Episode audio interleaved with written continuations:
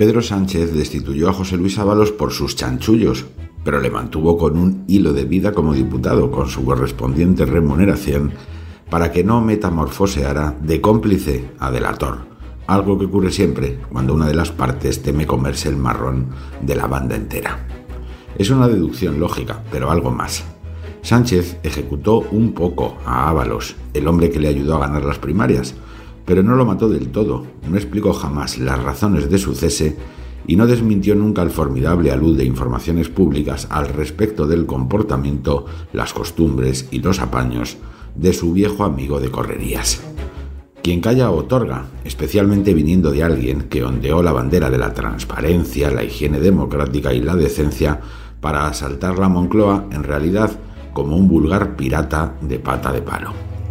Nadie ha tenido luego tanta desvergüenza como Sánchez en la ingente tarea de demoler la rendición de cuentas en tantos asuntos públicos y privados que le afectan.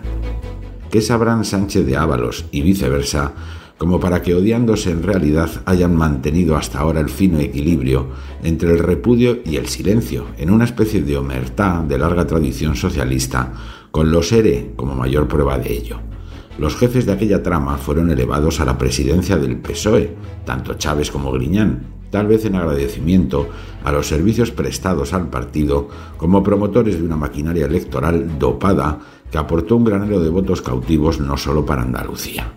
Durante años, de allí salió cerca del 20% del apoyo total que Felipe Zapatero o el propio Sánchez conseguían en toda España.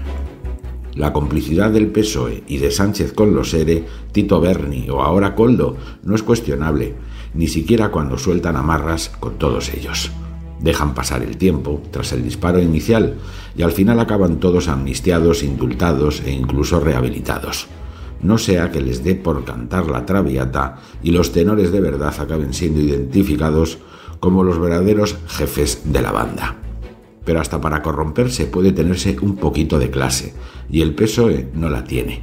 Siempre tira de un chofer farlopero, de un usuario de Samaritanas del Amor o del portero de un bar de lucecitas, como si su siniestra experiencia fuera inmejorable para encargarse, con conocimiento, de ese antro de moda que es Ferraz, la madre de todos los putiferios y su cuartel general. Sánchez siempre tiene el desparpajo de presumir de expediente académico mientras plagia su tesis, de pontificar sobre el clima mientras lo contamina con su falcon adictivo o incluso de abolir la prostitución mientras en casa su suegro rozaba el sector y su guardia pretoriana la conocía a fondo por ser benévolos. Y con las mascarillas ha pasado lo mismo. Se ha dedicado a difamar a Ayuso, incluso después del archivo de la acusación sobre su hermano, mientras medio gobierne las pocas autonomías donde aún no habían desocupado al PSOE se gastaban millones en mascarillas a precio de caviar o defectuosas, importadas a España con el modus operandi de un cártel de la droga. A Sánchez lo definen muchas cosas y todas malas, pero quizá Coldo nos ha ayudado a entender la primera de todas.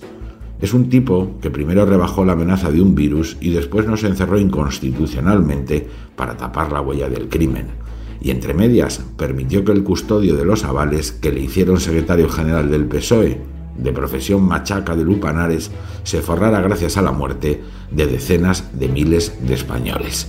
Claro, él solo. Esa es la pregunta.